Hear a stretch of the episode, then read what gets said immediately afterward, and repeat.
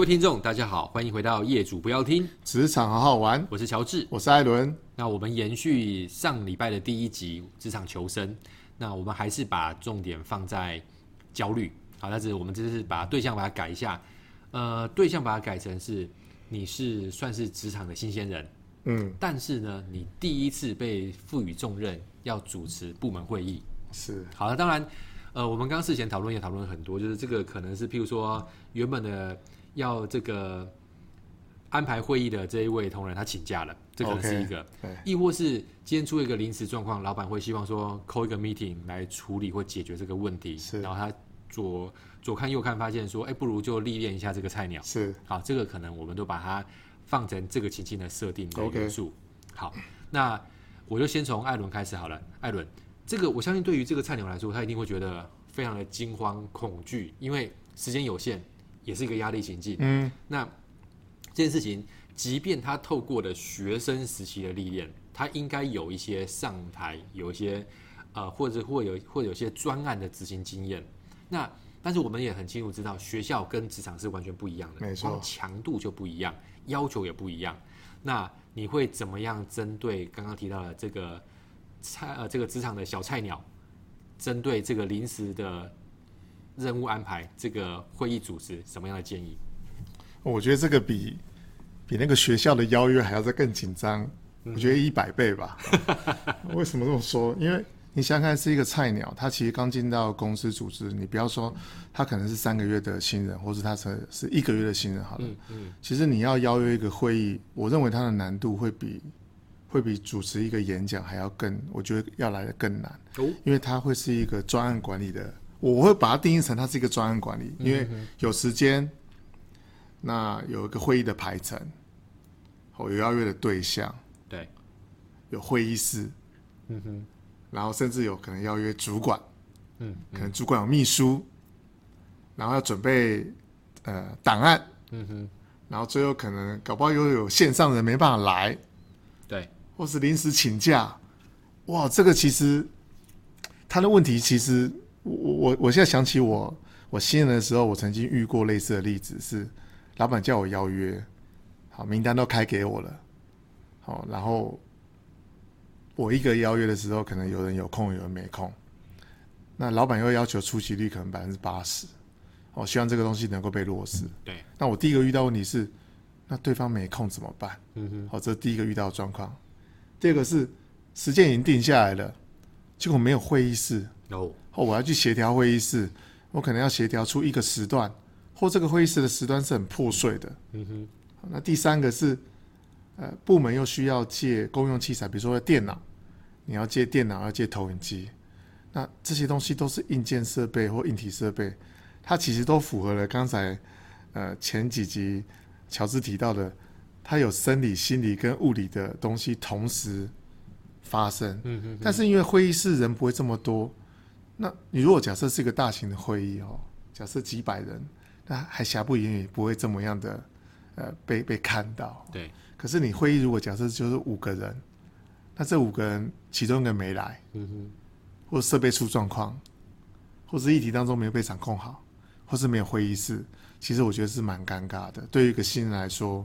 我觉得这个难度会比该我们前几集听到那个东西会，我觉得更难。嗯，因为对我而言，我是一个新人，我觉得这个恐恐惧对我来说 是很大的。对，是是。刚刚艾伦把这个突然把这个情境搞很大哈，是可能可能我先不会设想到几百个人，但是确实如果是一个部门的会议的话，呃，少则三五个，多则十几二十个都有可能。那确实我们就一步一步来梳理。第一个，呃，一开始。有点像是一个一一一个混一个非常 chaos 一个混沌的状况之下的话，你会手足无措，就是，是哇，这东西怎么搞？那是有点像是毛头毛线，你要找到一个线头嘛，没错，所以一定是一步一步梳理下来。那我觉得艾伦刚刚提到一个很好的一个框架是，如果对我们来说的话，第一个物理东西一定要先解决，就是你不要说。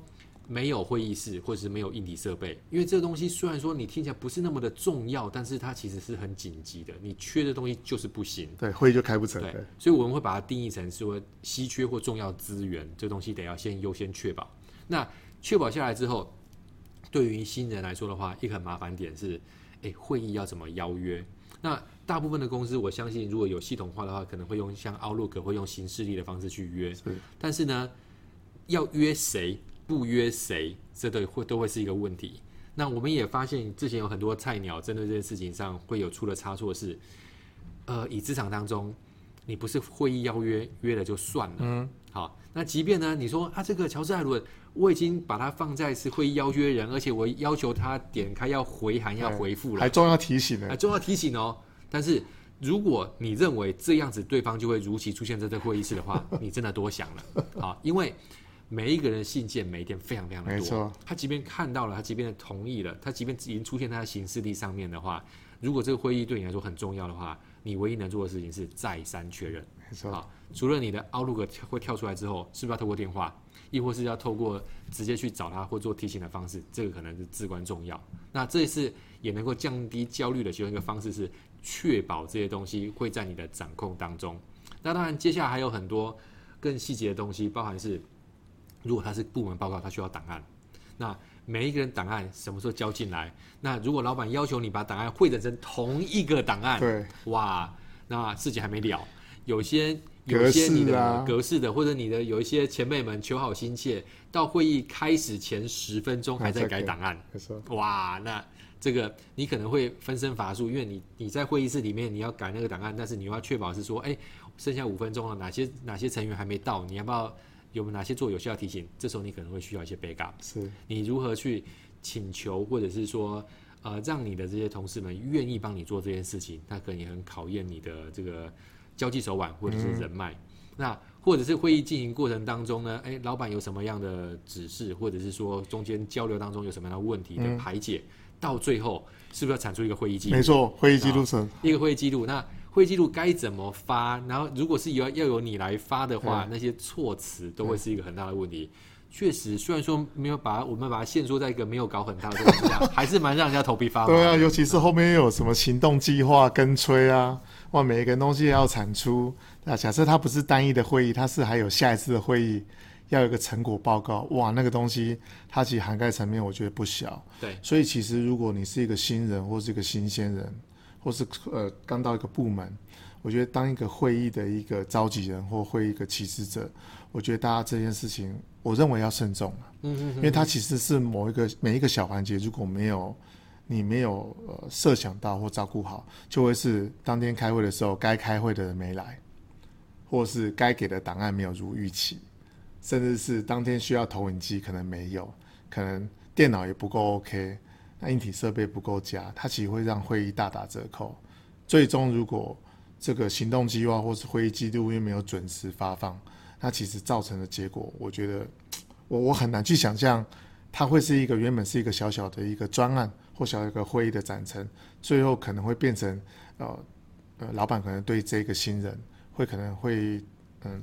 有一个不好的印象，说啊，我把会议交给你，这么小一件事情怎么都没办好，所以我会把会议这件事情，或是会议邀约第一次，我就会把情境搞清楚。但是如果你把这个流程搞清楚的时候，其实它是有个节奏的。对，好，比方说我要先找我们会议室，好，硬体设备有没有接下来，嗯哼，再过来。跟每一个与会者哦都要事先哦邀约提醒，好，最后活动前一天或前啊、呃、一个小时要电话确认一下，嗯，最终档案有没有收齐，然后最后会议室所有东西啊是不是能被操作，好，最终每个人讲话发言要多久时间？我觉得当你这个流程抓清楚之后，我认为难度不是这么大，而且我相信信手拈来，游刃有余。嗯嗯嗯。了解了解，刚刚听艾伦讲的话，我突然有两个很深的体悟啊。第一个是，他充分体现到资深员工跟菜鸟中间对于会议邀约这件事情的认知不同，所以有些时候真的真的不是老鸟故意的。那我们常常在职场当中看到那样的一个瞬间是，比如说很惊慌失措的菜鸟问一下这个前辈说：“哎，前辈前辈。”呃，这个老板要我弄一个会议，这个有什么建议？就老鸟一定会云淡风轻说啊，这没有什么东西的，你就这样这样这样这样这样就好了。没错。殊不知他的那样那样那样样，每一个那样里面其实有些 know how 在里面的。好，那呃，如也如同艾伦所提到的，如果这个菜鸟没有办法做一些提前准备或更深入去了解，他就觉得啊，那前面讲那样那样那样那样就很像 OK 嘛。是。你真的是照他这样去做的话，出事情的绝对会是这个菜鸟。没错，这是一个。那就是因为水有多深，你真的脱了鞋子踩下去，你之后才知道。好、嗯，那当然我们因为毕竟是听众和观众嘛，我们会希望是多设想多一点，宁愿多一些准备，即便到时候当，即便到时候没有用到，嗯，可是你先准备起来。那这些临时的状况的话，其实一旦发生，至少你有预备方案，会让你的焦虑或者压力会比较轻一点。那其实第二个是，这何尝不是很多的主管有时候去评估或者是考量，去了解这个新人到底融入这个组织或他的工作的状况或者专案管理能力潜力的一个很好的时间，因为它就是一个综合性的。你这些方方面面，你的掌握，他可能不会要求你要一百分，但是如果你你在这个时间就你已经能够掌握所谓的七十分或八十分，他当然对你来说就会非常正向，是哎、，OK，虽然说有点青涩，但是熟门熟路，或者说具体的方向都没有错，代表说你对于内部的呃一些人脉或资源的掌控，或者是一些讯息的传递都能够到位，那我相信你在这个组织当中一定是更有机会发光发热，或更容易被人家看到。呃，我我跟大家分享，曾经有过一个经验哈，就是呃离开企业职场之后，刚好有幸跟呃一家公司合作，然后带一个老师去做提案跟简报啊。那一家公司，我们去的那家公司是一个蛮大外外外商公司，而且是做很多高级精品的哦。嗯哼。那我们第一次去开会的时候，在会议室，那因为当天总经理啊，总经理是个外国人，总经理也来了。那当第二次去对焦会议的时候，发觉，哎、欸，我们不是在会议室，我们是在一个咖啡厅，嗯，哦，就是他们自己的交易厅。然后总经理包含可能是呃副总，还有业务经理跟承办在那边，他就跟我们说，哦，没有没有，因为刚好这个总经理想要搬来这边。其实当下我我的感觉其实不然，是因为可能会议室没有借到。对。那当天其实效果非常非常糟，嗯，嗯，嗯，因为旁边有干扰很多，然后。呃，整个整个东西没办法聚焦，然后也没有投影机，那只能用电脑、笔记电脑来做简报。那其实这个过程，那虽然最最后的结果是我们有拿到那个案子，嗯，但是整体来说，呃，对我一个外人，或对我一个曾经有过经验的人，我可以了解到，总经理是不不悦的哦。那个不悦是哦，没接到那没关系。可是实际上，我觉得如果多做准备。会议室的邀约，会议室的借用是是必要的。对，哦，如果你没有，那再过来人数将那天会议大概人数有七八个，大家看一个十四寸的小荧幕啊，效果很差，效果非常非常的糟。对，好，然后再过来那个简报又是英文的，嗯嗯，好，哦，那英文那当时的老师可能英文的呃状况也不是很好，所以档案拿到的时间也很短，所以其实当天我觉得那个会议是对我来讲是不 OK 的。但是，呃，还还还是还是度过了啦。对，还是度过过程。所以我觉得，呃，有很多类似的这样经验，不管是呃公司内部或公司外部，你把这样的经验学起来，其实不管是办活动也好，家庭聚会也好，甚至是可能是外部，你可能有一些企业邀约，用这个方式，其实都可以有一个很好的，我我我会说是一个排演的过程，嗯嗯嗯，或是一个检核的过程，让呃。这个出错的机会降到最低。对对，了解。我简单做个总结，就是先回应一下艾伦刚刚提到的那个，呃，刚那个经验。其实从人资角度来说，我会觉得有点诧异，是这个承办如果知道这个会议是总经理他需要参加的会议，他还没办法瞧到会议室，那有可能我我可能会侧面，因为我我不是我不认识这个窗口，是我可能会觉得他的人脉，或者说他即便。你都已经拿总经理出来，可能不一定，这不一定好。是，但是你已经拿总经理出来压，还还找不到会议室。这个公司的文化有可能是很开放的。对，说没错。我现在我就是借到了，你是即便是总经理，我也不用这样出来。是，虽然说这在台商部分应该是不会发生的。没错。那当然，当然，另外一方面，对于要简报者来说，也会是比较大的困扰。他也会觉得说，哎，对方是不是不是那么尊重？没错。亦或是这个会议的安排是不是没那么恰当？我们可以另外再约嘛？没错。而不用在一个看起来会是一个比较。呃，有外界干扰的地方，我还要做这样的提案，做这样的简报。对，其实当天离开的时候，我我跟我跟那位呃提案者，其实我们都有很多无限的想象。我、嗯哦、就说，哎，怎么会是这样？好像不是被重视。对，那其实搞不好只是一个会议室没有被接到而已，是或是可能突发状况没有发生。所以我觉得这有点可惜啦。对对，而且拉回来讲，对于这个总经理来说，他可能会对于说这位承办他在。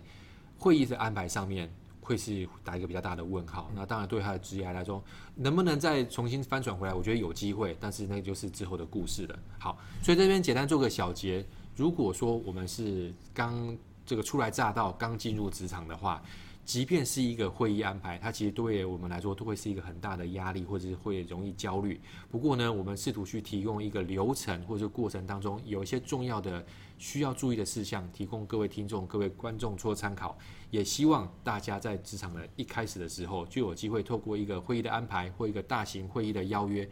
让你的主管、让你的同事知道说，诶，其实这个新人他是有料的，他在这个东西上面方方面面都能够稳妥的去处理，他有机会把这样子看起来一个突然的一个压力的情境，转化成一个很好的工作表现。这这当然对于我们未来的工作，